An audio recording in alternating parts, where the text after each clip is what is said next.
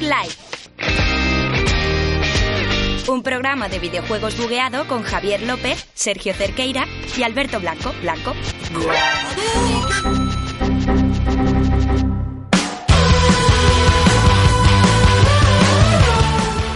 Muy buenos días a todos, eh, bienvenidos a un programa más de Bug Live, programa número 5. No es un programa más, como digo siempre, es el especial Navidades. Estamos aquí en vacaciones haciendo el programa desde las oficinas de The Bug Live, porque es que trabajamos siempre, aquí se trabaja siempre, en Navidades y en verano y cuando sea. Estoy con Sergio Cerqueira, que está por allí en los estudios. Hola, Sergio. Hola Javier, no estoy en ningún estudio, estoy también en mi casa, pero también te decirte que no es el especial Navidades, es el especial nuestro juego del año. No, no sé cuál es el especial Navidades, uno que te acabas de inventar, pero no, pues es porque- este. Pues porque estamos a un día de Navidades, Sergio, o sea, ya todo es Navidad. Bueno, Eh, estamos a tres días de Navidad y no, no es especial Navidad, sigue siendo especial nuestros juegos del año. Cuando escuchen este programa estará en Navidades. Alberto, eh, Sí, hola, tenemos ¿qué tal? suerte, sí. Hola. Buena- Sí, buenas hola, tardes. Alberto. Feliz- No Navidad a todos.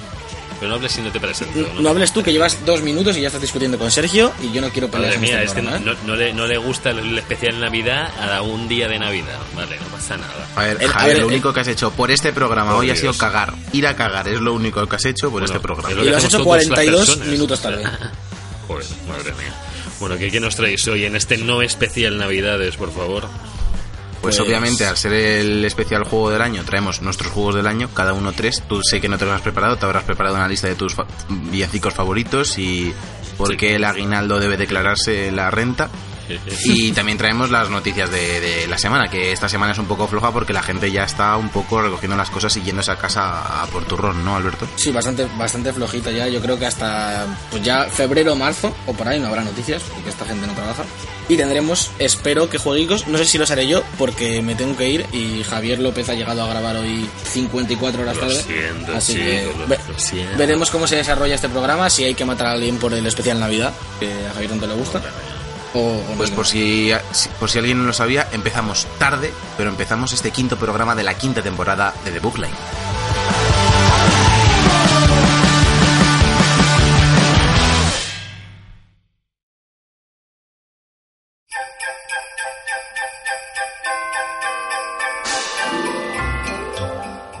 Ya de vuelta en la información, en las noticias de, de la semana, en las noticias de Navidad, porque es que estamos ya casi en Navidad y voy a estar ya todo el programa con, con este especial.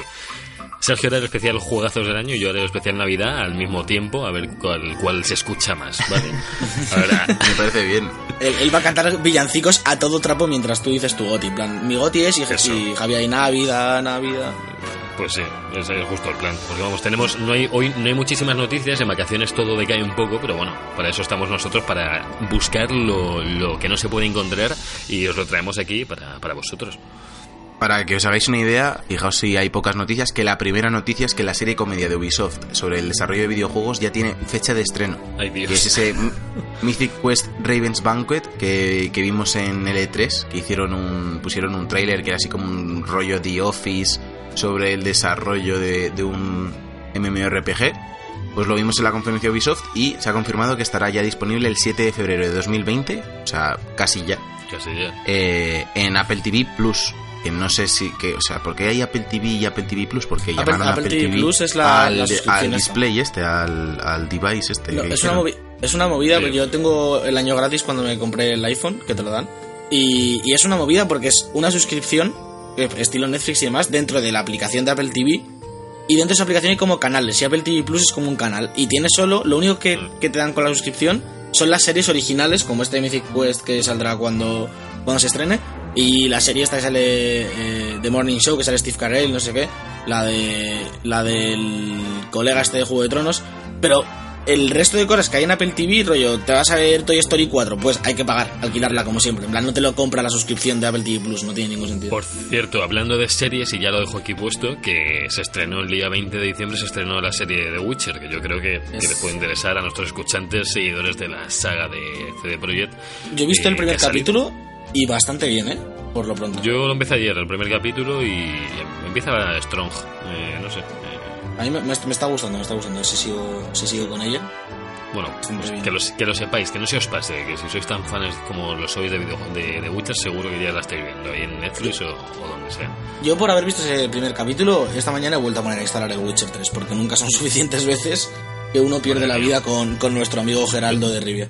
Pero píllalo en Switch, Alberto, y ya vas a cagar con no, de Rivia. que no, que no, que no, que no, que no, que no. Esto hay que jugarlo Eso a, a eso se 8K. ve rollo Minecraft. Claro, claro, yo quiero jugar a, yo quiero ver a Geraldo en 4K. ¿Qué pasa? Sé que, sé que es muy grande, que han pasado años y demás, pero el Witcher ha envejecido mal gráficamente. A mí no me lo parece que haya envejecido demasiado mal. Sí que es verdad Ah, que pues los, sí los parece. En consola, en consola sí ha envejecido mal. En PC no, en PC va Yo ahora, le- yo- no sé, ahora le meto 18 mods y a disfrutar de la vida. Claro. Pues métele muchos mods porque los personajes son un poco de plástico.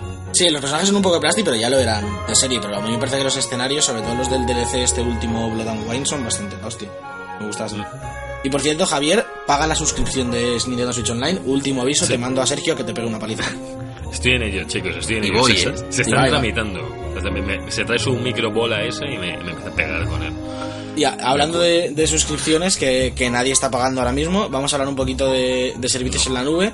Eh, y es que ha, surgido un nuevo rival, parecería, de, de Stadia y Project X Cloud, comprado por Facebook. Y no es nada más y nada menos que una empresa española que se llama Play Giga.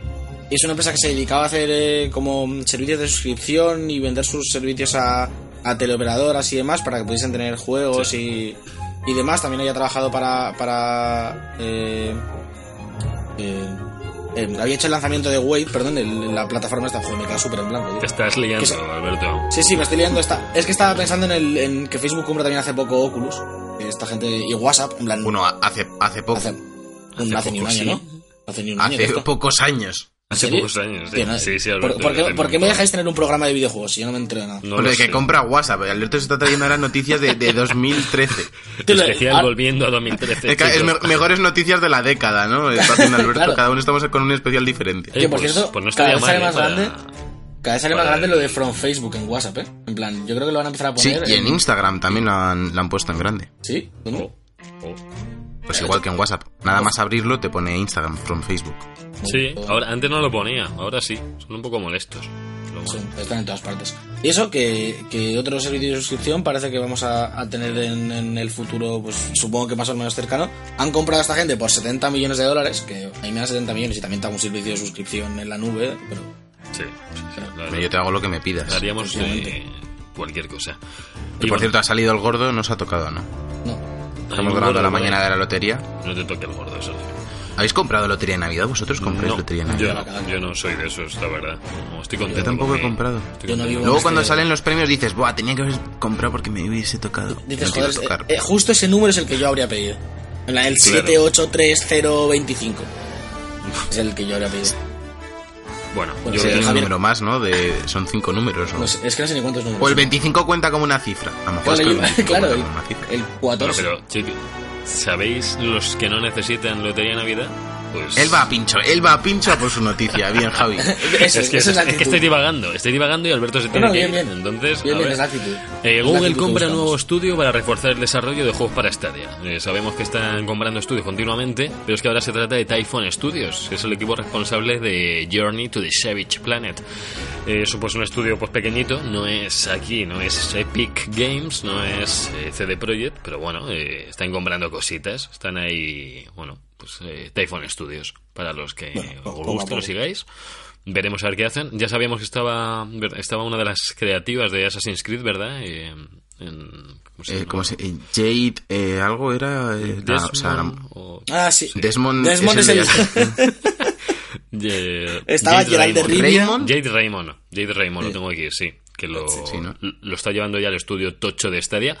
Eh, yo, bueno, yo ya contaré mis impresiones un poco. Estoy muy contento con Destiny en, en Stadia, pese a que sea Destiny y todo lo que me ha hecho. Pero ¿Qué te ha hecho? ¿Que no te han han hecho- hecho algo mal o.? Le ha hecho muchas sufrir cosas mal, ha hecho muchas cosas mal. Pero bueno, deciros que va, va genial, que, que la gente que estaba escéptica con no, es que las conexiones de ahora no son, no se puede, eso es demasiado, es de 2040. Eh, no, eh, me va mejor que la propia Play. Entonces, mucho mejor que la propia Play y no estoy... ¿Cómo te va mejor? Es- ¿En qué sentido te va mejor que la me va mejor en estabilidad, en lag, en no se me ralentiza nunca, no me da tirones. mm, Es muy, muy loco. O sea, ojalá tuviera el- el... el- tiene la Play con un agujero encima, yo creo. En plan, no, no, No, le mira, funciona. mira, y lo tengo conectado ambos por cable todo. Y tengo la Pro Pero y... tú te refieres a, a los multis en la Play o a, o a los juegos single player. Mm, No, ¿Estás, ambos. estás He hablando de, de lag online, en plan de, de la latencia que tienes con otros jugadores, o del input lag tuyo, tal? O sea, sea, no es lo mismo. Sí que, sí que tiene sentido que, que Stadia pueda ir mejor a nivel de juego online, ya que todo el mundo sí, está no. jugando en la misma máquina. Sí, sí, no, y jugar solo también. He jugado al Tomb Raider al 1, que lo regalaron el otro mes, y, y va perfecto. O sea, que dices, no, es que a lo mejor te da algún retardo, porque como viene del desierto del Sáhara la señal, eh, no. O sea, es que va igual que como si tuviera la Play al lado. O sea, exactamente igual. Y bueno, mucho mejor, porque se ve mejor y va a más frame por segundo. Que eso se nota muchísimo. He probado ya a poner Destiny 2 en la Play 4 y en Stadia a la vez, y, y es que nada que ver. Eh, ¿Investigaste lo que estuvimos hablando del rescalado este del 4K que tú decías que era Ah, no, rescalado? no, y- no, no, vale. Yo es que yo distingo muy mal esas cosas, entonces no, no es reescalado. O sea, no te pueden estar mandando. Otra cosa es como hayan hecho el videojuego, pero. mm, No sé.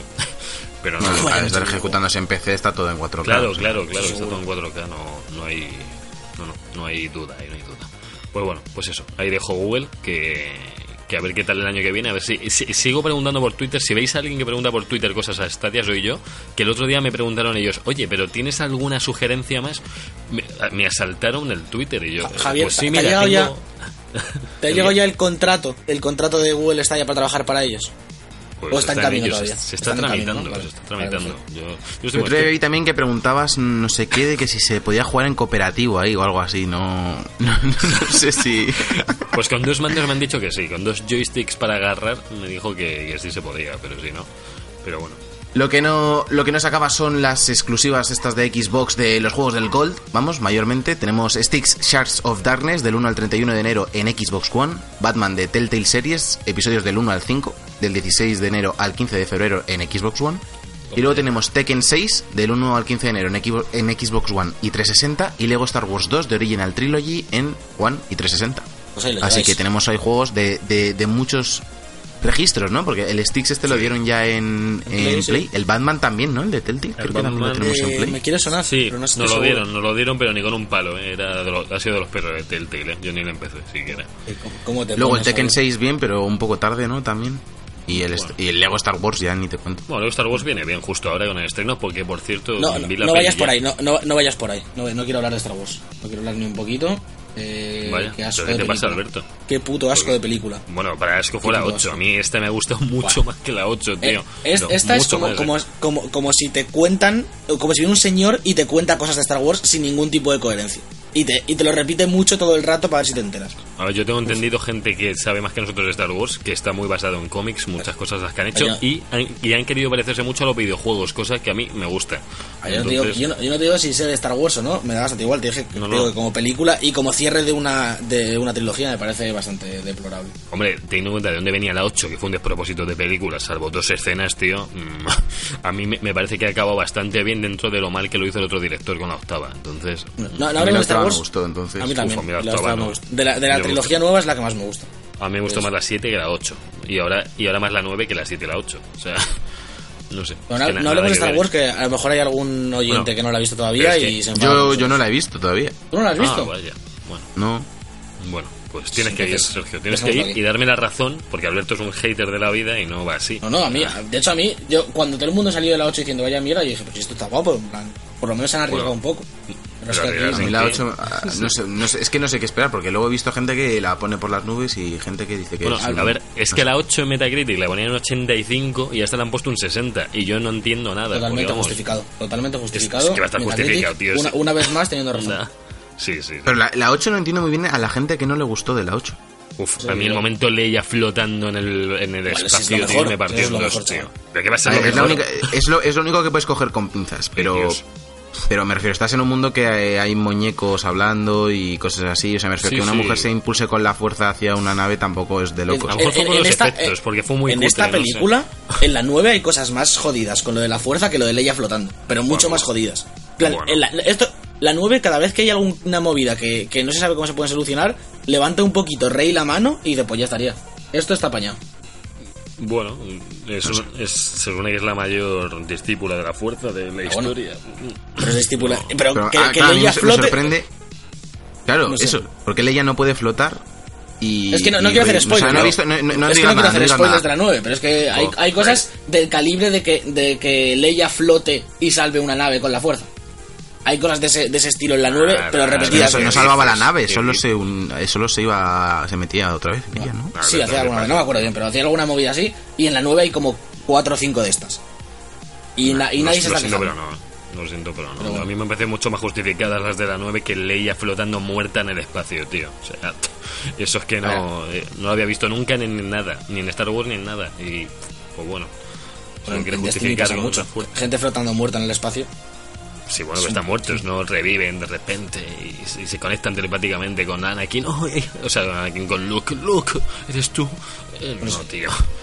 No, O sea, bueno, es que me he visto la basta. 8 cena. Es que me la he visto a cena otra vez. Y es que no me ha la gustado. quiero- yo, yo la quiero volver a ver, lo que pasa es que Tío, si y, la cuando, vuelvo a ver. y- te- y que cuando a Finn la y el momento Finn se intenta suicidar, tío, que es tristísimo que llega a la China y le aparta, que nadie le, nadie le ha pedido que se suicide. O sea, es que se lo, se lo tienen que pedir, en plan, fin, por favor, suicídate. es que no iba a conseguir nada con eso. O sea, y la China se mete en medio, no, no lo hagas, Finn, no te suicides.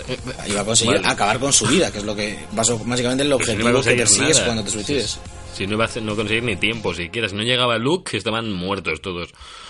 Bueno, pasemos a, a un tercio más agradable, que son eh, los Game Awards. De- Realmente, espera, espera, espera, que me gusta Dale, esta dale. última afirmación. Si no llega a ir Luke, no hay películas, o sea, no es que ya estén muertos todos, es que no hay películas. Literalmente. Se habría acabado todo ahí. Sí. por, por un tema de que es el protagonista de las Bueno. primeras, ¿no? Bueno, vaya- vayamos a, a- a repasar un poquito los Game Awards antes de ir a nuestros GOTY, que son los que realmente le interesan a la gente.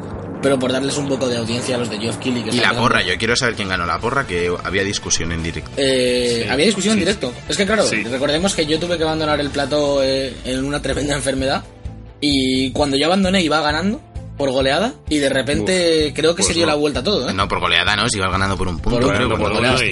y, y Es empezaste a caer, Alberto. Bueno, voy, voy directamente con la porra porque según Sí, sí. lo que pone aquí en, en nuestro Google Doc, que yo no sé si esto es legal o no, eh, tendríamos que avisar a un notario. Pone eh, don Javier López, 13 Hola. puntos. Diez. ¿Correcto? No, 13. Tienes do- dos stacks de 5 y uno de 3. Eso suman 13. Pues, pues 13. sí. Alberto, don Alberto Blanco, otros 13 puntos, empate. Aquí, hermanos, hasta aquí todo podría suceder. Y aquí viene el ultraje, yo creo, Javier, el, el tongo, diría la mentira, que es Sergio Cerqueira con 14 puntos. Uno más Sí. que nosotros, ganando, ver- ganando la porra. Eh, yo esto no lo veo claro. Yo creo que voté bien. Explícame, expli- es- ¿Me podéis explicar, por favor, cómo puede ser que sea yo el que ha hecho el tongo si fui el único que no apuntó puntos? No sé. O sea, primero estabas tú apuntándolo y luego se, te fuiste y se puso a apuntarlo Javi. ¿Cómo voy a hacer yo el tongo? ¿Y en qué momento le, dejaste, le dejamos a Javi que apuntase cosas? Ya, ese fue el problema. Ese fue- claro, ahora mismo está totalmente inhabilitada la porra este año. Hay que El año- el- hacer recuento. claro. entonces. Bueno, si queréis, luego me Hay pongo que hacer en- recuento. y, y hago Yo solo digo que es el se- segundo año consecutivo que, que gano No, la el- porra. el año pasado no. Empiezo flojo. El año pasado gané no, yo. la gané yo también. No, No, yo creo que gané yo el año la pasado. gané yo también. Uf, no me, no me fío yo de esto. No sé. Ja- Javier, hay que, hay que hacer recuento aquí. Creo Yo que recontaría. Yo recontaría porque si no ha ganado Sergio, gano yo, juraría. Pues si estamos, si estamos empate tú y yo. Si estamos Ya, ya, empate. no, no, pero que a lo mejor conté mal algo mío también, no lo sé. Ah, claro, claro, claro. He ganado yo, ese es el resumen. Yo creo que el perjudicado fui yo que según me fui, me empezaste a quitar puntos. Yo creo que Puede pasó ser. eso.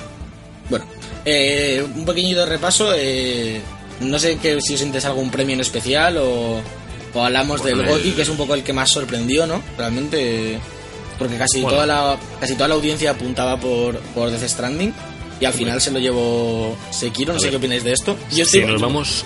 quiero irme directamente a Metacritic. Si nos vamos a Metacritic por, solamente por encima, mm, Sekiro creo que tiene un 92. O sea, Sekiro y, tiene una y de Stranding un 82. O sea, si nos ponemos ya por yo- la nota media. De Yo- pero yo no me voy a. Metacritic porque al final esto no tiene nada que ver con, con bueno. las votaciones de Metacritic. Esto recordemos que es un. Ya, ya. no sé, no sé un 50, un, un tanto por ciento de votaciones por el público y otro tanto por ciento por un jurado sele- selecto.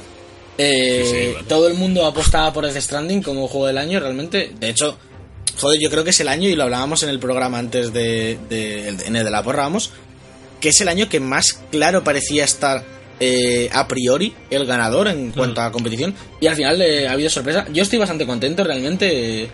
No me habría importado que se, lo, que se lo llevase el estudio Kojima, pero yo creo que Sekiro es un juego, vamos, Eh, yo lo digo, ya lo tengo en mi top 3 también. Y, y me ha parecido increíble, vamos. Y, y ole por From Software y por Miyazaki por llevarse este premio. Yo lo que comenté con Javi en el directo eh, no era que no se lo mereciese Sekiro, sino que era sorprendente que se, lo, se llevase el juego del año un juego que es la misma fórmula de siempre por la que no les han dado el juego del año. O sea, sí, tiene, sí. sí está refinada con el tema de la postura y todo eso. Sé que no es exactamente el mismo juego porque también lo he jugado, no, no se ha metido en mi top 3 de milagro, pero que sorprende que, que no me, o sea, no me parece el mejor juego de From Software. No, no entiendo por qué Sekiro es el elegido Yo- para ser el sí. juego del año por encima de otros que han hecho. Yo en este caso creo que sí que lo entiendo. Podría, podría razonarlo. Creo que Dark Souls, eh, dentro del- de lo que es, han venido siempre en, de una escena de, de- de ser juegos de nicho, sobre todo los dos primeros diría yo, porque ya en Dark Souls 3 cuando salió ya era como una cosa más de, de culto, un género y tal. Y Dark Souls 3 se quedó un poquito ahí, eh, porque fue un año muy fuerte, no sé si fue el año de Zelda, si no recuerdo mal, y obviamente estaba complicado. Bloodborne entiendo que no se lo lleve por el tema de que hablamos siempre de que si un exclusivo, el GOTY, que siempre hay como un poco de discusión y no sé si su año pues tampoco fue el mejor. Y yo creo que este Sekiro... Entonces- eh, pero entonces sería la misma discusión Sí, con bueno, ya. Stranding. Sí. Sí, sí, estoy de acuerdo. Bueno, y Sekiro, es es- Se- Sekiro... Bueno, Sekiro no es exclusivo, ¿qué cojones? Y están- No, no, no, nada de es cierto, es- Salió en la de Microsoft. Pero sí que entiendo que es un juego que mejora en todos los sentidos la fórmula de, de From Software. Y, y es un juego, en mi opinión, mucho más adictivo como videojuego, más, más allá de, de- de esta fórmula y este tipo de juego, que cualquier otro. Y, y- y sí que puedo ver a bastante más gente eh, que no era fan de los Dark Souls entrando por Sekiro, aunque me parezca realmente más difícil que Dark Souls. Pero me parece un juego bastante más atractivo desde fuera y, y a todos los niveles mucho más refinado y mucho más, eh, mucho más pulido. Yo lo siento, pero veo mucho más fácil entrar a Death Stranding que entrar a Sekiro. O sea, Pero yo, me- yo- ya, ya, Javier, yo no me, entro. refiero, me- refiero a entrar a Sekiro, de- entrar al género de Dark Souls, no entrar sí, a los los No, videojuegos. por eso, no, no, pero que a mí no me llama entrar a los géneros de Souls por Sekiro. De verdad, o sea, me encanta lo japonés, pero es que mm, es, es que me parece tan complicado el juego Claro, que es que no me trae Pero, nada. pero que, que está- es- yo lo que estoy diciendo es que de los juegos que tiene From Software me parece el que más puede atraer para entrar. En plan, en comparación con Dark Souls y con Bloodborne. Puede ser. No, no, no que. Está- está- de todos modos está mitificado. eh, o sea, lo del tema de que es imposible y demás Ah, se ha mitificado. Son juegos muy exigentes. Son exigentes y Te van a matar chorro mil veces. eh, te- eh, te vas a cagar en ellos, pero es que también te cagas en el Call of Duty cuando te matan Sí. en el multi y en el FIFA cuando pierdes y en el Death Stranding cuando te pillan los voladores estos locos de tinta. Ya. No es tan difícil. Y yo sé que a Javi sé que te gustaría. Sí, o sea, se- sé se- que se- Sekiro en si no quieres entrar es porque, porque te dará pereza Sí, o porque eh, la curva de entrada puede ser un poco costosa, pero sé que te gustarían, porque son juegos que, es que son Bueno. objetivamente buenos. Es que a mí lo que me jode son los combates eh, largos en los que por Es- dos se- fallos, se- Sekiro tras no es 20 esto. minutos de pelea, mueres. Se- se- se- eh, se- bueno, diría que Dark Souls no es esto, pero es que Sekiro desde luego no es esto. Son combates súper rápidos y súper cortos, más allá obviamente de los jefes, pero los jefes te pasa también jugando a cualquier otro, jugando de Witcher, que es un juego más o menos fácil. Puedes estar 25 minutos pegándote con un jefe y te pasa en Destiny. Es decir, eh, tú, Eso estás- es lo que te tú estás en una raid de Destiny. claro, tú estás en una raid de Destiny, te puedes tirar hora y media en una raid y que te folle el boss al final y te jodió. Y esto pasa. Mucho peor que Y, que te mate claro, el rey eh, sin al nombre. al porque final, el- el- a perder 6 minutos. al final un, un boss de Sekiro, o de Dark Souls, vamos, pero Sekiro es aún más rápido. El tiempo de pasarte el boss en un intento a lo mejor son 10 minutos máximo. Un, un- un boss no te suele durar más de esto. ¿Qué pasa? Que, son, que muchas veces son muchos intentos porque tienes que ir y entender ese boss y conseguir la técnica para matarlo. Y por eso a lo mejor puedes estar dos horas, pero te puede pasar jugando al Star Wars que no sepas por dónde ir o jugando a Uncharted que no encuentres un puzzle. No me, no me parece que sea un juego en el que te atasques más. Sí que es un juego en el que tiene, requiere mucha más concentración que otros a la hora de estar jugando. No, no es como el Call of Duty que a lo mejor puedes estar escuchando un podcast y bueno, no vas a jugar tan bien, pero, pero ah, tiras. Eh, eh, en, Se- en Sekiro sí que tienes que estar muy atento a todo lo que haces y es un juego que penaliza los fallos del jugador, pero yo lo he dicho siempre, no me parecen juegos injustos, salvo por algunos momentos que te puede pasar que, que haya cosas de bugs y demás, pero son juegos que co- recompensan, los cofres. claro, que recompensan muchísimo, además, eh, que es por lo que a mí me gustan todas las acciones del jugador y, y las- el sentimiento de satisfacción que te puede proporcionar un Sekiro o un Bloodborne me parece infinitas veces superior al de la gran mayoría de los juegos cuando consigues el objetivo que te proponen. Que a mí es lo que realmente me parece eh, de valorar de este tipo de juegos, más allá del diseño de niveles, que también está muy bien y demás. Luego también, eh, si lo reflexionamos con un poco de distancia, que vamos, a mí me da igual que ganas ese Sekiro o Death Stranding, de hecho he jugado más a Sekiro. Mm. Pero, pero entiendo que Death Stranding tenga eh, un premio a la mejor dirección, pero no el mejor juego. O sea, Sí, yo también lo, yo también sé lo que pienso. a lo mejor es un poco casposo y demás y que no lo he jugado todo lo que debería, pero quizás no es el mejor juego entendiendo videojuego como la forma de entretenimiento habitual. O sea, es algo como diferente, es, es más experiencial, creo- no sé, es menos videojuego. Yo creo que es un poco como cuando se nominan películas de a los Oscars como más de, de autor, ¿no? Que pueden ser películas muy, muy buenas, pero si te vas a pensar un poco en, en de qué va la competición, eh, tiene más sentido que se lo lleve un, un- un juego como Sekiro o, o como Zelda, por ejemplo, el, el año que se lo llevó, un ejemplo muy claro. O sea, son juegos más de... de aquí lo tienes, ¿sabes? Eh, esto es una experiencia de videojuego clásica, de principio a fin. Death Stranding sí que es verdad que, que hay quizá más formas de argumentar por qué no pueda ser el GOTI. eh, si te pones a pensarlo desde diferentes puntos de vista que, que conseguirlo. Pero bueno, estoy de acuerdo con Sergio, que tampoco me parece... Me, me habría gustado que lo ganase Death Stranding.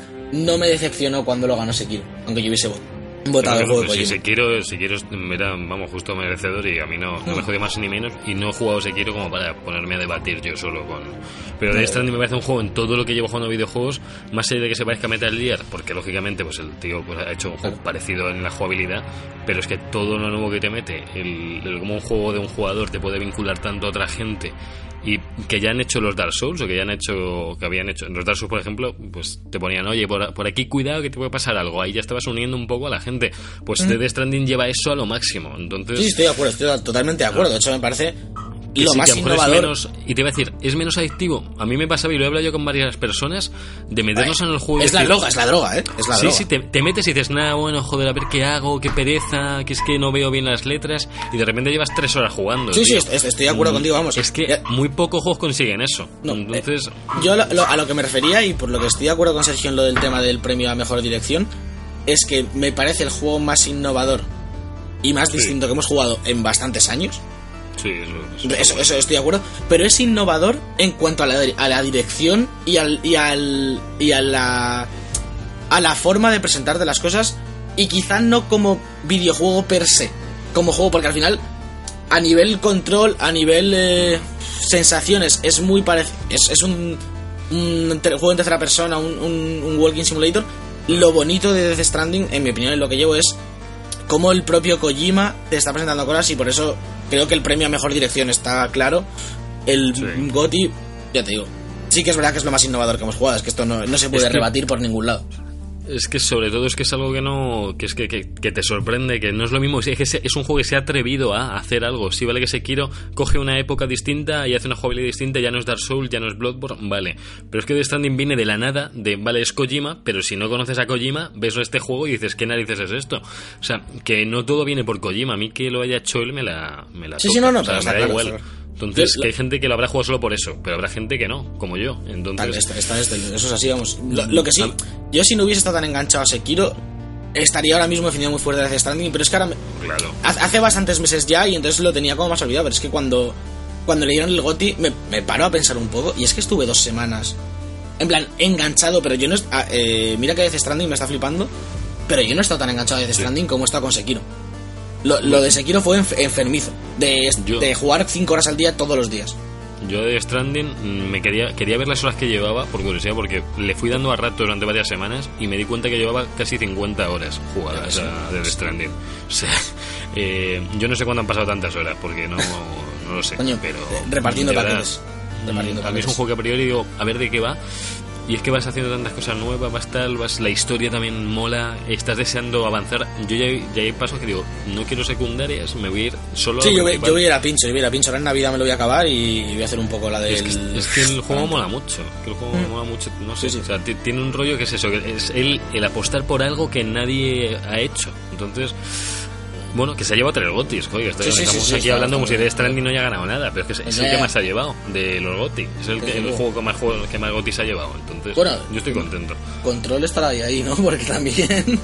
No, contra Pero está- está nominado tres, ¿no? ¿Tres también? No, creo que no. Creo que no tantos. O de, de No, Control no el- estamos hablando porque tampoco el- lo hemos jugado. eh, Yo deberíamos le tengo jugarlo muchas algún, ganas. algún día. Yo a lo mejor lo pillo ahora en Navidad, está rebajado en la Epic Games Store. Yo vengo, yo vengo de jugar Quantum el Break. No, todavía no ¿Y está en el Game Pass. Lo meterán seguro porque porque tiene mucha relación ahí con, con Xbox y lo han promocionado mucho. Yo creo que lo acabarán metiendo en el Game Pass. Pero no sé Mira, cuándo. yo creo, yo creo que este ha sido el Quantum Break bueno. O sea, intentaron hacer un juego que mezclara la serie con el videojuego, no sé qué, que estaba regular hecho. A mí me pareció demasiado simple. Me pareció una especie de prototipo de juego. Y Control parece que, que lo que no hizo Quantum Break lo hacen ellos. O sea, parece que han sabido hacer un juego más dinámico todavía, que no se para tanto, que además no, no mezcla serie y videojuego como hacía el otro. Mm, Yo creo que este, pues, como juego de acción, seguro que es la caña. O sea, seguro que está Sí, genial. yo- yo tengo muchas Habrá que jugarlo en inglés, por favor. Yo en castellano no voy, no Ya, es que lo- este lo hagas juego. terrible, ¿eh? Bueno, o a lo mejor lo juego para descojonarme fuerte. Le- la le- comedia de aventuras. Pero bueno, que, que no estamos hablando de Control, pero que es que ha sido otro de los grandes ganadores. Sí, y luego también habrá que destacar un poco a Disco Elysium, que también se lleva unos cuantos, Sí, ¿eh? El mejor también. juego de rol, mejor videojuego independiente, eh, Sí. mejor indie game, eh, el Sí, de- el Best Debut Indie Game. bien. Y por último, en mi opinión, destacar que, bueno, eh, fue justo cuando me estaba yendo de- del directo, eh, que Gris se llevó el, el Game Award a Games for Impact y vamos, que guay que Gris se lleve un Sí. GOTY porque es un juegazo. Hombre, tenía mucha competitividad en ese apartado. Porque por, in- for Impact había muchos juegos también muy. Pues eh, que te podían. eh, bueno, no me acuerdo Sí, que había. Sí, sí, pero que, pero que había, que había mucha competición y Sí, que, sí, estaba que bastante alegra. que eso- el, ya el mejor diseño artístico estaba muy difícil y no se lo llevó, pero bueno. No sé si queréis destacar algo más de, de la ceremonia o pasamos ya a la ceremonia importante. Pues eh, hubo alguna cosilla así que nos que nos acordemos ahora, algún tráiler así chachi, es que no, no me acuerdo de ahora. Uh, yo, Bueno, vimos Ah. lo de Xbox, Sí, Bueno, que no lo hemos ¿no? mencionado. Sí, es verdad. La Xbox Series sí que habría, X. habría eh, con el tráiler del Hellblade nuevo que se ve eh, volverse loco, absolutamente. Sí, sí, sí. Increíble. Y yo lo que, lo que iba a decir es que fue un poco, para mí, un poco bluff. En plan, empezó muy bien, como eso, con la, con la Xbox, eh, Geoff Keighley diciendo en plan de esto no es lo mejor que se va a ver hoy. Y luego pinchó un poco, ¿no? Es que empezaron muy fuerte y no acabaron fuerte. Yo me esperaba un final más. más Claro, claro, el justo, final justo. fue, oye, y nos vamos, chicos. Eh, vale, Eso debería haber ido al final. Sí. Claro. No tiene sentido meter eso al principio. Es que además se te olvida. Es que se te olvida ya. Claro, luego. y además O que salió y dijo. eh, es que dijo, mirando a cámara, esto no es lo mejor que vais a ver hoy. Ya. Y, obviamente lo fue. Hombre, es que no, no tenía eso, sentido que, lo- que no lo fuese. Pero claro, te ponen las expectativas, que es lo que estábamos diciendo en el directo cuando vimos eso. En plan de, joder, ¿qué nos va a mostrar este tío ahora? Y Ah, luego el Hellblade iba por separado, por ejemplo. ya, bueno, pero. pues. Bueno, Bueno, sa- salió también, y sa- sali- que no lo hemos dicho, salió el primer anuncio de juego para Play 5 y PC, que sí, era el, el... de. El de El Gods- el- y, luego salió el Ghost of Tsushima. Sí, no, no, pero a ver, hablo de Play 5. ahora sí, eso hablas del, no sé cómo- sí, salió el de- Gearbox. ¿cómo, este. se- cómo- cómo se llama? Ese sí. El- ah, El tenía- Gods. eh, Tenía, Que sin más. tenía nombre genérico, nombre Sí. de videojuegos sin más. No, y el juego tampoco pintaba muy bien. Sí, gráficamente decían que, que eso era ya juego de Play, o sea, que era in- Sí, pero o sea, tampoco se.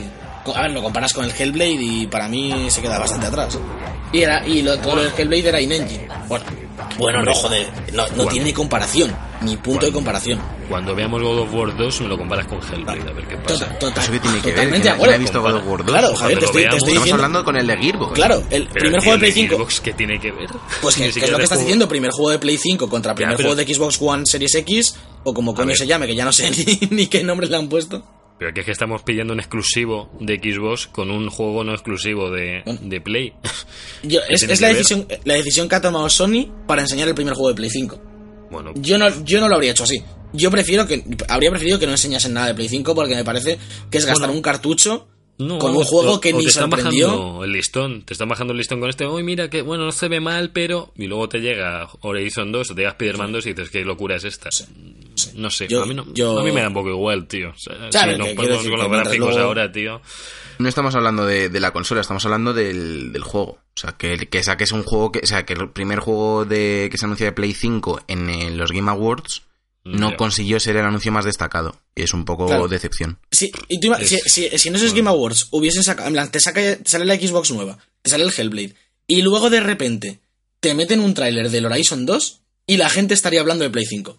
Y sin embargo, la gente está hablando de, de Xbox One y está, o de Xbox lo que sea Hombre, y de pero, Hellblade. que- pero piensa que queda un año, tío, para que salgan. o sea, Queda lo mismo, queda lo mismo para las dos. Que- y, que ya- y Microsoft ha empezado ganando para mí ahora mismo. Eh, En cuanto a, en cuanto a publicidad. Y esto está claro, es decir, Hombre, está claro, anuncia la consola ya. O sea, bueno, pero anuncia literalmente la consola. Hasta que no anuncie Play 5, no van a estar ahí. te, te recuerdo que Play 5 fueron los primeros en hablar de la nueva generación, ¿eh? Y aún así no, es, no se está hablando de Play 5. Bueno, también fueron los primeros en sacar PlayStation Now y mira cómo está. pues he hecho una mierda. Yo, yo, creo- yo no estoy de acuerdo con Alberto porque creo que, que lo, lo único que estamos hablando es de una guerra ficticia en anuncios. Sí. Porque es que la gente que. Es que ya cada vez se sabe más que la gente que quiera jugar las cosas de, de Xbox, Sí. en vez de, compar- Sí, sí, de comprarse claro. el PC con el logo de Xbox, se- que se haga un PC. Sí, claro, sí, sí, porque sí. lo van a poder utilizar para muchísimas más cosas que un. Que un, que un Es decir, Xbox yo, Series yo- X. yo estoy defendiendo aquí a Xbox y no me voy a comprar una Xbox, voy a, voy a renovar mi PC el año que viene y listo, obviamente. Hombre, es que Es si tienes no un tiene PC, sentido. si tienes un PC tocho, ¿para qué quieres un Xbox? Claro, claro, claro, No hay claro, sentido claro. alguno en eso. O sea, el Xbox está hecho para el que no tiene ni PC ni Play, bueno, o tiene Play y quiere jugar a lo, a lo multiplataforma. Es que yo no, no sé. Sea, Igual que, la, igual que ahora mismo la PlayStation está para, para gente que no tenga PC y Claro. para jugar los cuatro exclusivos del año, porque yo no lo uso para otra cosa. Claro, yo- Claro, claro. Sea, yo si, yo si no fuera por los exclusivos de Play, si todos tuvieran lo mismo, pues tendría que debatir si eh, Xbox Game Pass me parece mejor servicio. Entonces, A ver, es- es- es- yo, no yo había en, mi, en opinión, si, si no, si tú imagínate que todo es multiplataforma, como es el supuesto que se pone siempre, o los exclusivos Sí, se sí. pueden jugar de todos lados. La- para mí la decisión estaría entre una Xbox la más tocha o un PC, dependiendo de si vas a usar un PC y te merece la pena. Mm. Es decir, no, no veo, veremos cómo sale el Play 5, que a lo mejor es eh, a nivel técnico lo mejor que se ha visto en la historia. Pero tal y como van encaminadas las generaciones, como consola, yo creo que es mucho mejor Xbox. Obviamente no puedes jugar a God of War y por tanto, pues te compras una Play. Claro. Listo. Es Pero- que juega con eso. PlayStation es, es la única baza. Si no, tendrían que hacer una, una consola mucho más potente que la otra para que salga. para que se note más. No sé. eh, Bueno, es que o- o PlayStation, nos ha- PlayStation a- ha jugado su baza. Ahora Microsoft, sí. por lo menos, la, o sea, Microsoft no tenía baza hasta que empezó a hacer lo de los Games with World. O sea, lo de los Game Pass. O sea, si en el Game Pass Xbox estaba como. eh, hemos hecho un- sin rumbo, hemos sí. hecho Sea of Thieves que bueno, hemos hecho Crackdown 3 que vaya, hemos hecho State of Decay que pues bueno, eh, juegos indie que no llegaron a despegar bien salvo alguno, como Lori por ejemplo, el Lori sí que lo pegó fuerte, pero por ejemplo yo que sé, el Recode este, no Recode es la banda, Alberto. Re- record- no, es tampoco, de code, tampoco, pero, pero gracias por la publicidad. Vaya, el, ¿cómo era Sergio? Re- el juego, Recore, no, Recore. No sé qué hablas. Hay un Ah, juego, hay un Recore. juego Recore. de indie, ese. sí, Recore, Javier, Microsoft, Recore. Que iba, a pegar, que iba a pegar muy fuerte y, y no pegó fuerte. O sea, que yo entiendo que ahora estén haciendo, que se hayan centrado en servicios. Porque ves que en videojuegos, hasta. Bueno, y ahora se están centrando con nuevos estudios también en videojuegos. Está bien. Sí, sí, ahí. Te digo que el que tiene un. PC no se va a comprar una Xbox. Es que es lo que yo no entiendo. O sea, A ver, veremos también cómo, cómo plantean la generación con todo el tema de las diferentes versiones de la consola. A ver cuántos, cuánto es la versión low cost, que seguramente vaya incluso a 4K, ya también no sé, veremos. Queda mucho por ver de las generaciones. eh, diría que más de la de Microsoft, por todo el tema este que tienen montado de, de plataformas y demás. Eh, Así que bueno, es, es lo que decía Sergio, es muy pronto para hablar, es una guerra de, de publicidad Sí. y de marketing que podemos discutir más o menos de cuál nos gusta más por, por dar debate, pero al final, hasta que no lo tengamos en la mano o por lo menos se vea un poquito más en ferias, hombre, esa es absurdo. Yo es que cuando anuncien ya la Play 5 oficialmente, y es que, que, te, que te saquen un teaser de 6 segundos de God of War 2, o de Spider-Man, o de Horizon, o de lo que sea, es que ya, ya la gente no va a hablar de otra cosa. Si es que. No lo, Veremos es que para mí Xbox no me parece lo mismo. O sea, si te han sacado Hellblade 2, que está muy bien, pero eso es un juego que también está en Play 4 y que. No, Hellblade 2 no va a estar en Play 4. ¿eh? Ya, ya, bueno. Vale. o- En Play no, 5, no- perdón. lo. Hellblade 2 es exclusivo porque el estudio es de Microsoft, Ninja Theory. Sí, bueno, vale. Dead Stranding también es el estudio de Stan Sony y en un año. Co- va no, no, no. One. Kojima Productions, Ko- Kojima Productions no es propiedad de Sony, ¿eh? No. bueno, vale. Está- el juego está financiado. Es que no es lo mismo. Eh, eh, Ninja Theory es como Naughty Dog. Es propiedad de Sony. Bien, bien. Entonces no, no pueden sacar el juego fuera de, de Xbox. Esto, Pues, esto vamos. Yo espero que hagan juegazos que me digan, oye, me voy a ir a Xbox. En el caso de que no sea así, pues, no. Te- te- yo, te- yo creo que lo que tienes que hacer, Javi, es comprarte un PC. sí. Y a tomar por saco.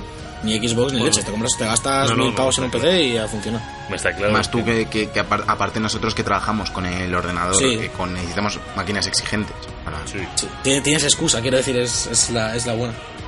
Bueno, Bueno. Que, que o nos vamos a la ceremonia de entrega de premios o no llego al GOTY de debug, ¿eh? Os lo aviso. Bueno, pues ponte la pajarita y nos es. vamos a entregar los gotis de debug. Cada semana en YouTube, el mejor contenido del programa. Como el segundo disco de los DVDs, pero mal.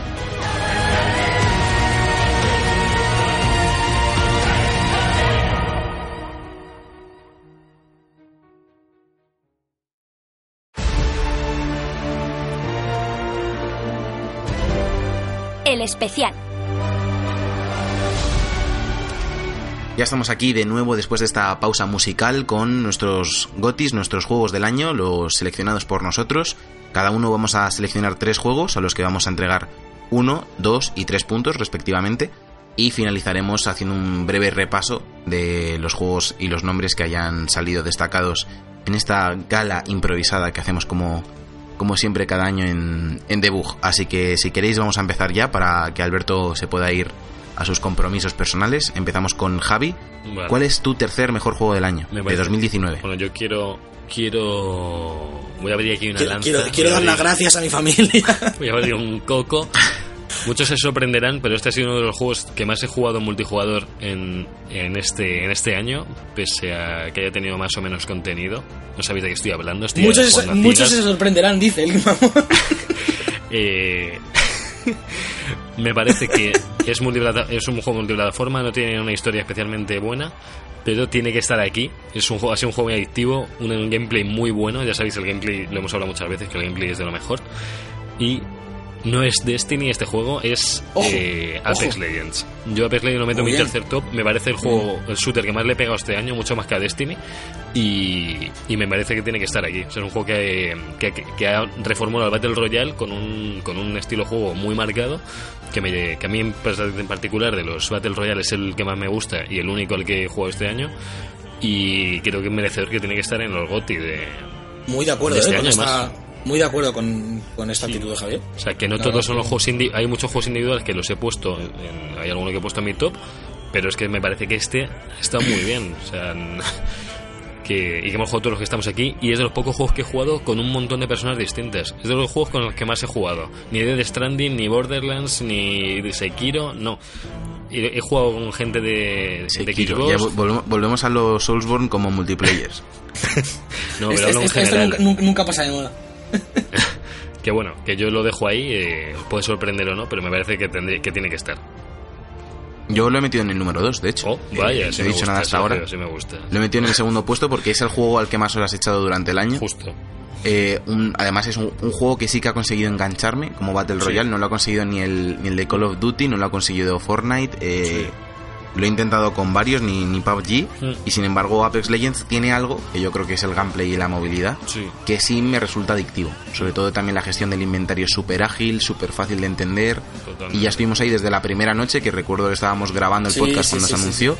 Nos Sí. fuimos a casa, lo instalamos y desde ese momento pues me he quedado enganchado. De hecho, llevo esta semana, he jugado varias partidas, he vuelto a las rankeds en esta nueva temporada, han cambiado el mapa, es un mapa completamente nuevo Sí. Y, y se agradece que sigan metiendo contenido, esperemos que, que dure muchísimos años y esperemos que siempre esté ahí junto con Fortnite eh, liderando un poco a los a los Battle Royale. Sí. Sí, sí, desde luego. Totalmente de acuerdo, sí. Eh, ¿qué, qué orden estamos llevando? ¿Me toca a mí o te toca a ti, Sergio? Te toca a ti, te toca a ti tu tercer juego. Eh, yo, yo voy a hacer la mención de honor, porque yo voy a dejar fuera de mi top 3 a Death Stranding porque no me lo he acabado y seguramente Vale. si me lo hubiese acabado me da la sensación de que estaría en el 1 o el 2, pero me parece feo eh, juzgar sin saber. Así que voy a poner en mi puesto número 3. Pondría al Apex también, como ha dicho Javi, pero no lo tenía pensado de hoy y por no cambiar la, eh, eh, los acontecimientos y el destino de este programa, voy a poner en, mi, en mi puesto número 3 a Resident Evil 2 Remake, que me parece que es un juego que, que aunque sea antiguo, y, y, mm, por ser Resident Evil 2 y demás, mm, me parece quizá el mejor remake que he jugado yo en, en mi vida a nivel eh, técnico y demás. Es de mis juegos favoritos de, de la historia y me parece que está a la altura y que, y que se merece aquí mi puntito. Bien hecho. Yo también lo he, lo he dejado como una de las menciones especiales, junto con Death Stranding, que me pasa igual que tú, que no, no juego lo suficiente como para poder juzgarlo y meterlo en los juegos del año. Y ese Resident Evil 2 también es que me enganchó de, de principio a fin. Eso es. Sé que es lo que dice Alberto, que es una historia que ya conocíamos, que es raro meter como juego del año un remake, pero es que está realmente bien, lo han actualizado eh, a, a mecánicas mucho más actuales, súper bien también, manteniendo el survival horror que tanto se echaban falta a los últimos títulos de Resident Evil, de, de la saga que continuaba. Y este regreso a, a los orígenes también en forma de remake, eh, lo, veremos también con el 3 y quién sabe si más adelante con más títulos. Ojalá el Pues se 4. agradece porque Ojalá está muy bien. Sí, el 4 además debe ser más fácil porque la- ya es un juego bastante moderno. Sí. De hecho, como, como third person shooter es, Es, es claro. el- uno de los pioneros. A mí me gustaría mucho ver el 4 con un motor eh, actual, con un poco con el gameplay un poquito más rápido, ¿sabes? Un poquito más shooter, Sí. pero sin llegar a pasarse. Y creo que puede molar mucho. Vale. Eh, Vale, pues voy a pasar yo a mi tercer juego. Dale ahí, dale ahí. Eh, Yo en el tercer puesto, aunque tienes que poner los puntos de Apex, que le he puesto en el segundo, así Sí. que yo vi lo puedes ir poniendo. Ah, pues si lo pongo yo ahí te lo. Claro, ponle, ponle. En el tercer puesto he metido Modern Warfare, Oh. eh, el último título de Call of Duty. Se me ha quedado un poco por detrás de Apex por el tema de que no, no me ha enganchado tanto. Sí que estoy jugando muchísimo y también tiene que ser el, el segundo juego al que, Sí. al que más horas le he metido este año. Pero me, me faltó un pelín más de revoluciones en la campaña. Eh, empieza súper fuerte y de repente da un bajón de ritmo. Es cierto que la escena post créditos te compensa todo el juego. Esperaremos a ver cómo continúa esta, esta nueva franquicia de Modern Warfare. Sí. Pero me parece que también ha regresado a los orígenes. Es, es curioso que, que tengamos que recurrir a este tipo de cosas en 2020. O sea, que Mm. los que, juegos que mejor funcionen sean los que regresen a los orígenes. Pero, pero sí, es que está muy bien. Tiene muchísimas armas. El multiplayer está muy cuidado. Las es- operaciones especiales están un poco ahí. eh. Pero bueno, se agradece que también puedas tenerlas por si quieres jugar en cooperativo y te cansas del multiplayer. Sí. Y la campaña está bien, es lo que es, es una campaña de COD, de, mm, recicla personajes de, de los originales, de los Modern Warfare originales, Mm. y está todo bastante bien, así que le meto en el, en el top 3 por delante de muchos otros porque simplemente valoro eh, más este año sobre todo que me hayan enganchado. O sea, que haya sido un juego que me haya tenido pegado a la pantalla durante varias horas seguidas. Yo- y eso es algo que ha conseguido. Yo lo tengo en, en mi top 2, lo digo ya también por no, como hacemos todos los años, no dar muchas vueltas a, a- Sí, a sí. cada juego. Y, y lo he puesto por encima eh, de Resident Evil, por ejemplo, o en lugar de Apex, por lo mismo que dice Sergio, porque en, en- por lo menos desde que tenemos el podcast, eh, jugamos a un montón de juegos cada semana y, y nos da la sensación de que estamos siempre con el usar y tirar, en plan de sale Sí. Apex Legends. eh, le doy dos semanas, guau, qué juegazo, y, y lo olvido. Modern Warfare o Sekiro. Y Nos pasa con cada juego y luego estamos cada año de a ver qué he jugado. Y sin embargo, Modern Warfare, con el tema de la temporada, de ir metiendo mapas, armas, no digo que sea revolucionario porque eh, es copiar a Fortnite, a Apex y demás. Y tampoco son eh, actualizaciones muy grandes, lo hemos hablado en algún programa. Meten uno o dos mapas y alguna cosa de, de Call of Duty 4 y tal. Pero solo con esa cosita y que venga Sergio y me diga, oye tío, han metido un mapa nuevo, que mola, no sé qué. Están todo el rato, cada pocas semanas, volviendo a picarme para que eche, aunque sea una horita, dos de partidas. No estoy enganchadísimo, como, como algunos compañeros del trabajo, por ejemplo, que sí que están en nivel 100 y demás, y ojalá tener el tiempo para poder estar ahí eh, y jugar cada, cada día un ratito. Pero sí que está consiguiendo lo que otros años, otros Call of Duty, otros Battlefield y demás, aunque me hayan gustado, no ha conseguido, que es que yo vuelva recursivamente al juego y, y por eso lo pongo en el segundo puesto. Bueno, bueno. Coincido contigo. Así que dale, Javier, tu segundo Bien puesto. puesto. tu- Bueno, mi número 2 sí es un juego que tampoco me ha acabado, pero le he echado esas 50 horas que he hablado antes. Y es que yo se he metido a Dead Stranding, porque eh, no sé en qué capítulo estoy, yo no sé si estaba en el capítulo 6 ya. Eh, me parece que no puedo dejar fuera el, al juego más innovador que he visto o que más me ha llamado la atención en mucho tiempo. O sea, me lo haya acabado o no, o me haya gustado menos la decisión de los GOTY, que me da igual, porque a mí el juego me está gustando mucho. Y me parece que tiene que estar aquí. Ya cuando me la acabe, pues ya veré si lo hubiera cambiado de lugar, aunque seguramente no, porque O sea, habrá, que hacer, está- habrá que hacer en algún momento de principios del año que viene a ser posible un spoiler cast, ¿no? Para los Patreons, de- bueno, los Patreons, para los que nos apoyan en iVoox de Death Stranding. Sí, sí, habría que hacer ahí un, un algo. Yo, yo tengo intención de darle caña también estas navidades, Yo- yo junto, con el, junto con el primer DLC del Borderlands 3 que ya ha salido, el, del pase de temporada salió el primer DLC este, este viernes, a la vez que The Witcher, ahí eh, eclipsando a la serie. y y lo están poniendo bastante bien, aunque si vamos, los DLCs de Borderlands son de los pocos que de verdad tienen sentido hacer DLCs, que, que es todo fuera de historia, que es todo contenido que te añade cosas y que, que está muy bien y que tampoco es muy caro para todo el contenido que trae. Y eso, pues Death Stranding para mí, un juego que nos conecta a todos, que nos, eh, Nos hace más felices. Términos Strand, que, que tanto nombran en el juego. Eh, y yo estoy, estoy muy contento con, con él. Hace, a ver si le sigo dando, porque no, el final de Master ha sido duro y no lo he dejado ahí súper tirado. Make- Makes sense. Así que Pues bueno, yo creo que Sí. ya estamos todos con nuestro tercero y nuestro segundo puesto, ¿no? Eh, Sí, justo, sí, sí, justo. Eh, vamos al así que. Javier. Dale, Alberto. Ah, ¿le doy dale, yo? que acaba de hacer. Sí, porque Venga, acaba de hacer va, Javi y dale, así Alberto, dale, dale. Eh, pues yo no me sorprendía Mm, la no. semana pasada cuando, cuando Sekiro ganaba los GOTI, pero pensando ayer en, en mi top 3, eh, es que es mi, mi GOTI de este año sin ningún tipo de duda. Es el juego al que más horas he echado, bueno, eh, yo creo que jun- junto con Apex, pero es el Sí. juego al que más horas echado de forma mm, individual, no, porque al final a- decir que has hecho muchas, muchas horas a Destiny, a Borderlands o a Apex, no me parece tanto mérito porque al final son juegos que, que incitan a ello, ¿no? Por los colegas, por, por el tipo de juego. Pero siendo un juego en single player y demás, eh, me tuvo lo que decía antes, dos semanas mm, pegadísimo, pegadísimo a la Play, eh, vi- viviendo por y para Sekiro. Eh, no sé, ya lo he dicho todo antes, me parece un- Sí, sí, sí. una obra maestra de- de- del género y de los videojuegos. Y ojalá esta gente siga haciendo juegos muchos años más, porque es que cada vez que sacan algo yo mm, necesito pedir vacaciones para, para jugar a, a su mierda. Es que pi- piensa en ti también, Alberto, piensa en ti. Hablan con tu empresa para que te den vacaciones esa semana y puedas Os, os jugar. voy a decir que, que- he ido a poner Sekiro con el iPad en la escaleta he y visto, me ha puesto visto. semi-preciosa. Me encanta, o sea, hay un juego aparte en este en estos Game Awards de, de, de debug que es ver qué escribe Alberto. Con el ya llevas bastantes. sí.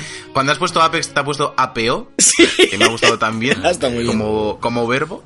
Pero Venga, Javi, eh, tu puesto número uno, que me lo estoy imaginando, me lo Sí. llevo imaginando desde hace seis años. a lo mejor.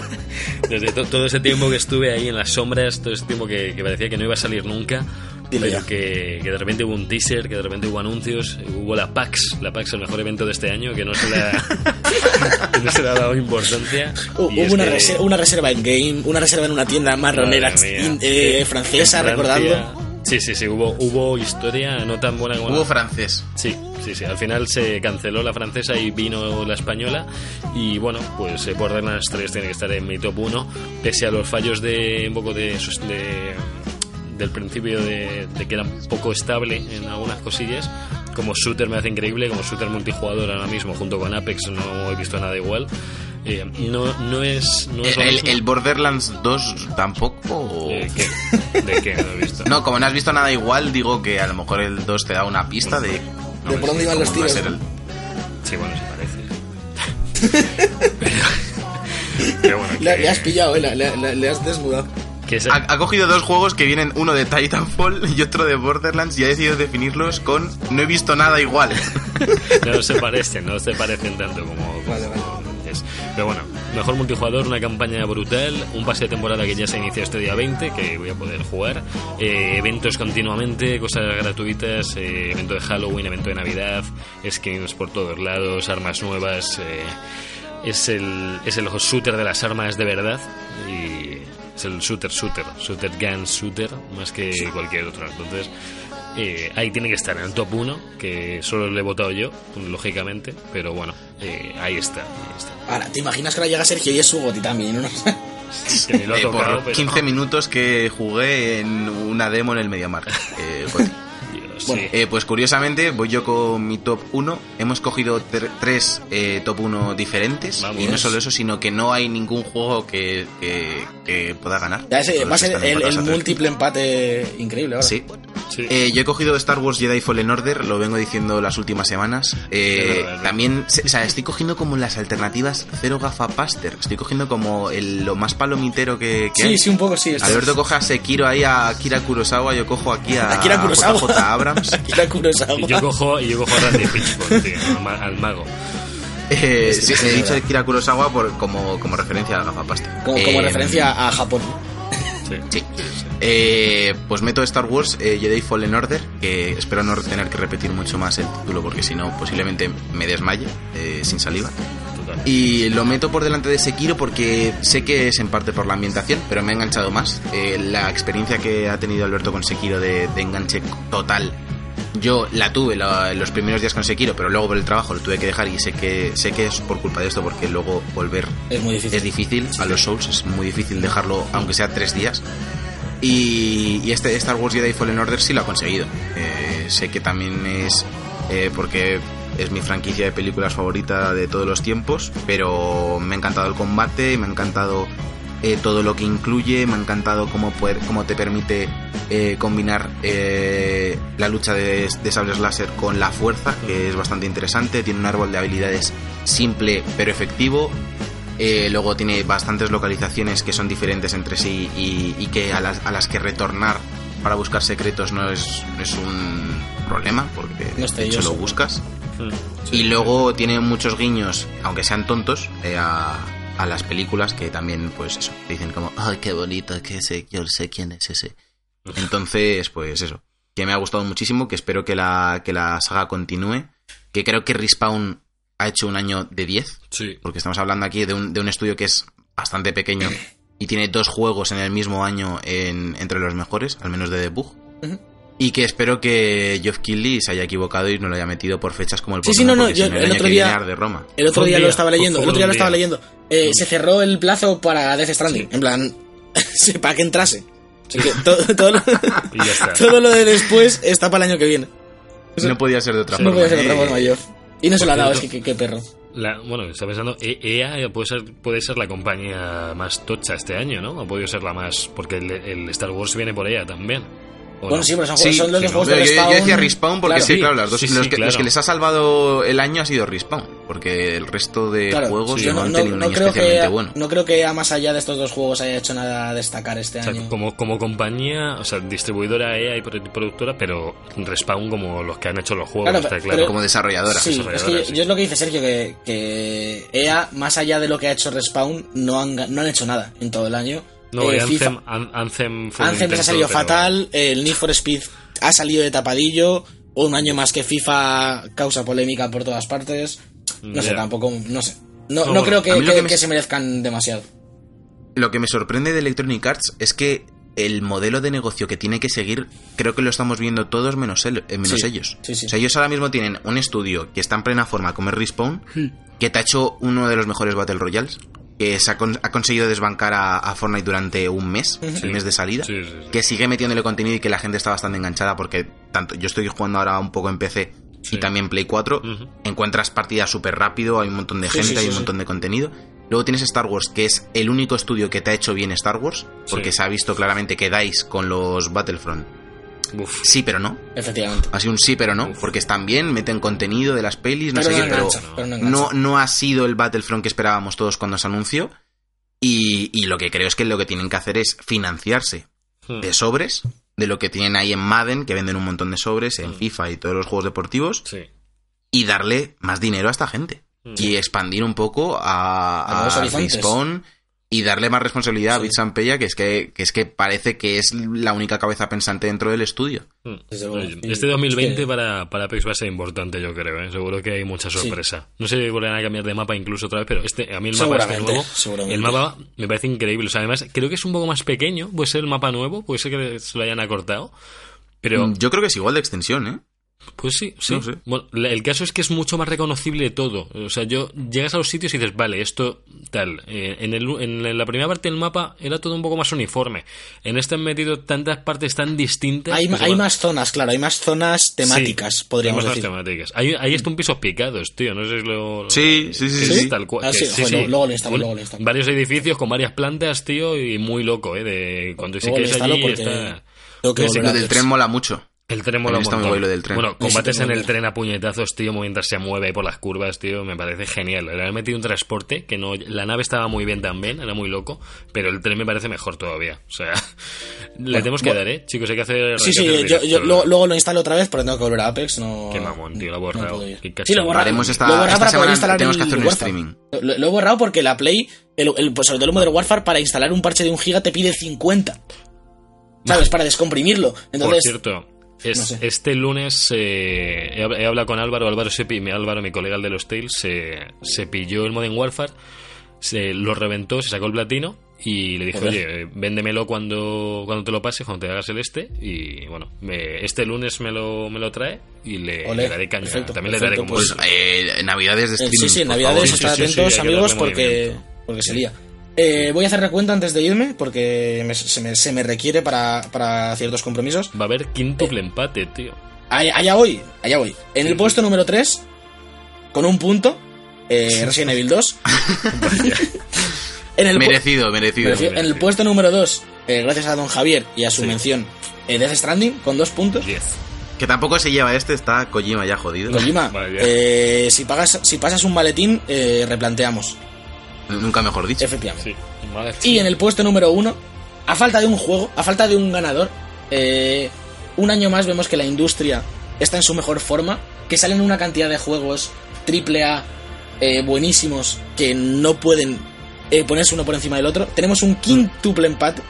Eh, voy a ir en el orden que os hemos mencionado, porque tampoco... con, con- con tres puntos todos ellos. Apex Legends, Call of Duty Modern Warfare, Sekiro, Madre mía.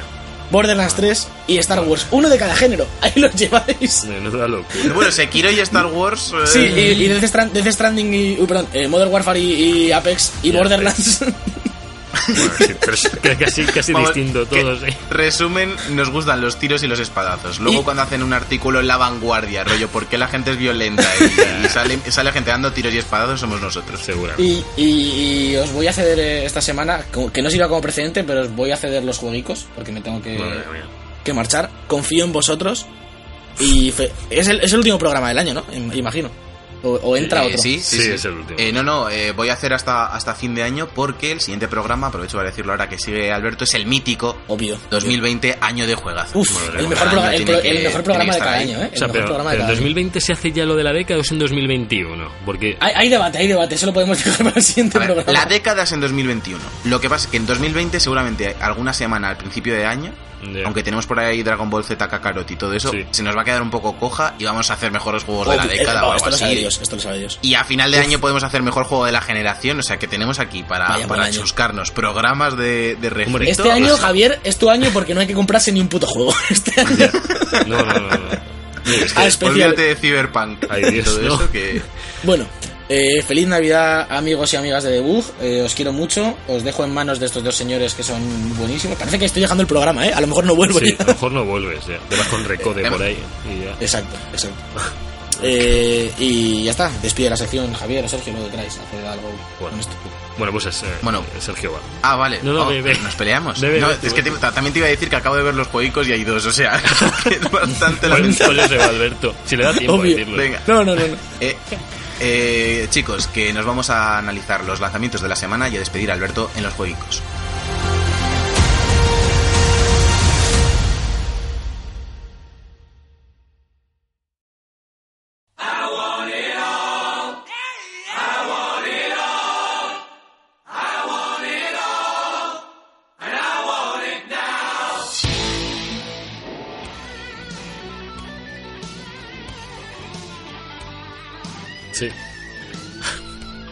Sí, sí, sí. Ahora que no está, ahora que no está, bueno, no se va a notar que no está. Esta sección la vamos a hacer los profesionales y no, y no Alberto. Sí. Hay, do- hay dos.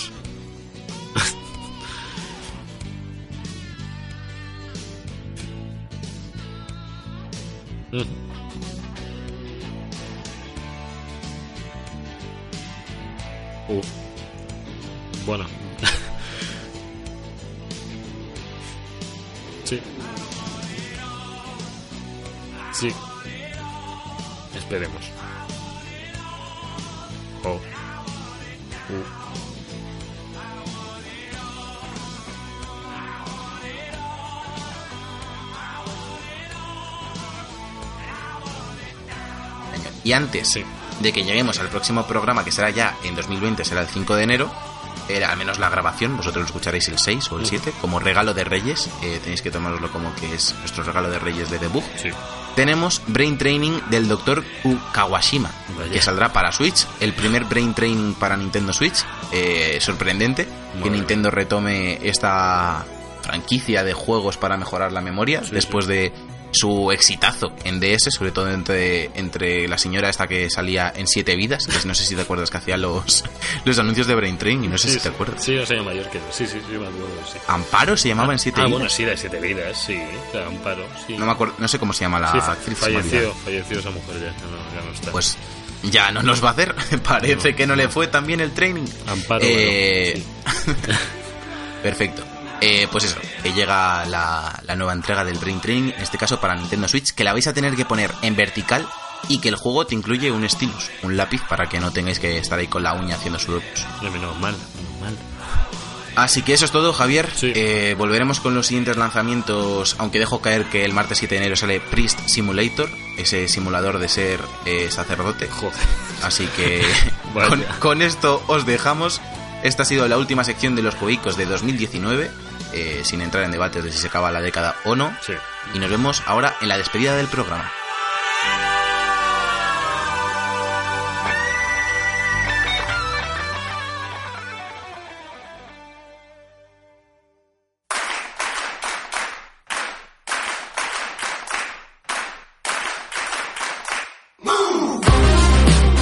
Y hasta aquí el quinto programa de la quinta temporada de The Book Life, último programa de 2019. Javier López, un placer estar con usted Bueno, una mañana más de ha sido grabación. un placer y sobre todo porque solo despedimos tú y yo. Es una despedida más íntima, una despedida, una despedida a dúo, una despedida a dos bandas. Que Alberto se tenga que ir porque, bueno, siempre tiene cosas que hacer, siempre tiene cosas. eh, es el tío ocupado, es el, el- el oficinista. Eh, pero bueno, ha sido muy buen fin de año con nuestro Goti, con con Jeff, con Ben Jeff, eh, ha sido, no sé, lo hemos pasado bien ese día que estuvimos eh, seis horas ahí trabajando como mamones, que el día siguiente... Hemos hablado poco de ello, ¿eh? Uf, el día siguiente fue destructivo, ¿eh? Yo, yo casi me, bueno, me quedé un poco dormido en el trabajo, lo reconozco. Eh, es que fue, dije, oye, por favor, dejadme tirarme en el suelo ahí en una esquina porque estoy inconsciente. Sé que no es culpa vuestra, pero bueno, fue, fue, luego al día siguiente dormí 14 horas, también hay que decirlo, esas 14 horas Eso está bien. se notaron. No sé si a ti te pasó lo mismo, pero yo... No, yo dormí seis o siete esa, esa misma Ah, bueno, claro. noche. Trabajabas de tarde. Bueno, no, no, ni seis ni siete. Dormí como cuatro. Pero bueno, no, la- lo cierto es que el poder despertarme un poco más tarde sin que, sin que sonase el despertador me... Te ayudó. Que no suene el despertador te revitaliza, tío. Es, Sí. No sé si es psicológico, pero... Es que el despertador... Dormí cuatro horas, te debería estar en la mierda, pero no, estaba bastante Ah, Es que bien. el despertador te despierta en medio de una fase. Entonces, fase REM, eh, cuando te de- despiertas de por sí tú solo, sin ningún impulso ni nada, eh, se supone que la fase ha acabado bien y eh, tienes que estar mejor. Pero una alarma te corta el rollo. Entonces, Javi, ¿no serás tú el doctor Kurosawa de Brain Training? sí, ojo, soy el nuevo eh, doctor Kurosawa. Uf, si salieras tú sería un puntazo. Imagina mi careta. Pues chicos, me lo imagino. Sí que sí. Eh, recuerdo que nos podéis seguir en todas nuestras redes sociales, en The, eh, uy, en The Bug, voy a decir, en Facebook, en Instagram, en Twitter, para estar atentos, en Twitch, que seguramente hagamos algún streaming por Navidad, así que podéis seguirnos todos Sí. para, para jugar todos juntitos en, en amor y felicidad. Lo haremos. Y nos vemos el año que viene. Uf, esa broma es muy mala, pero bueno. Nos vemos el año que viene con más The Bug. Hasta luego. Hasta luego, El control técnico ha estado Jorge Blanco, que se me olvida. ¡Ah! Siempre se te olvida, tío. Bracho.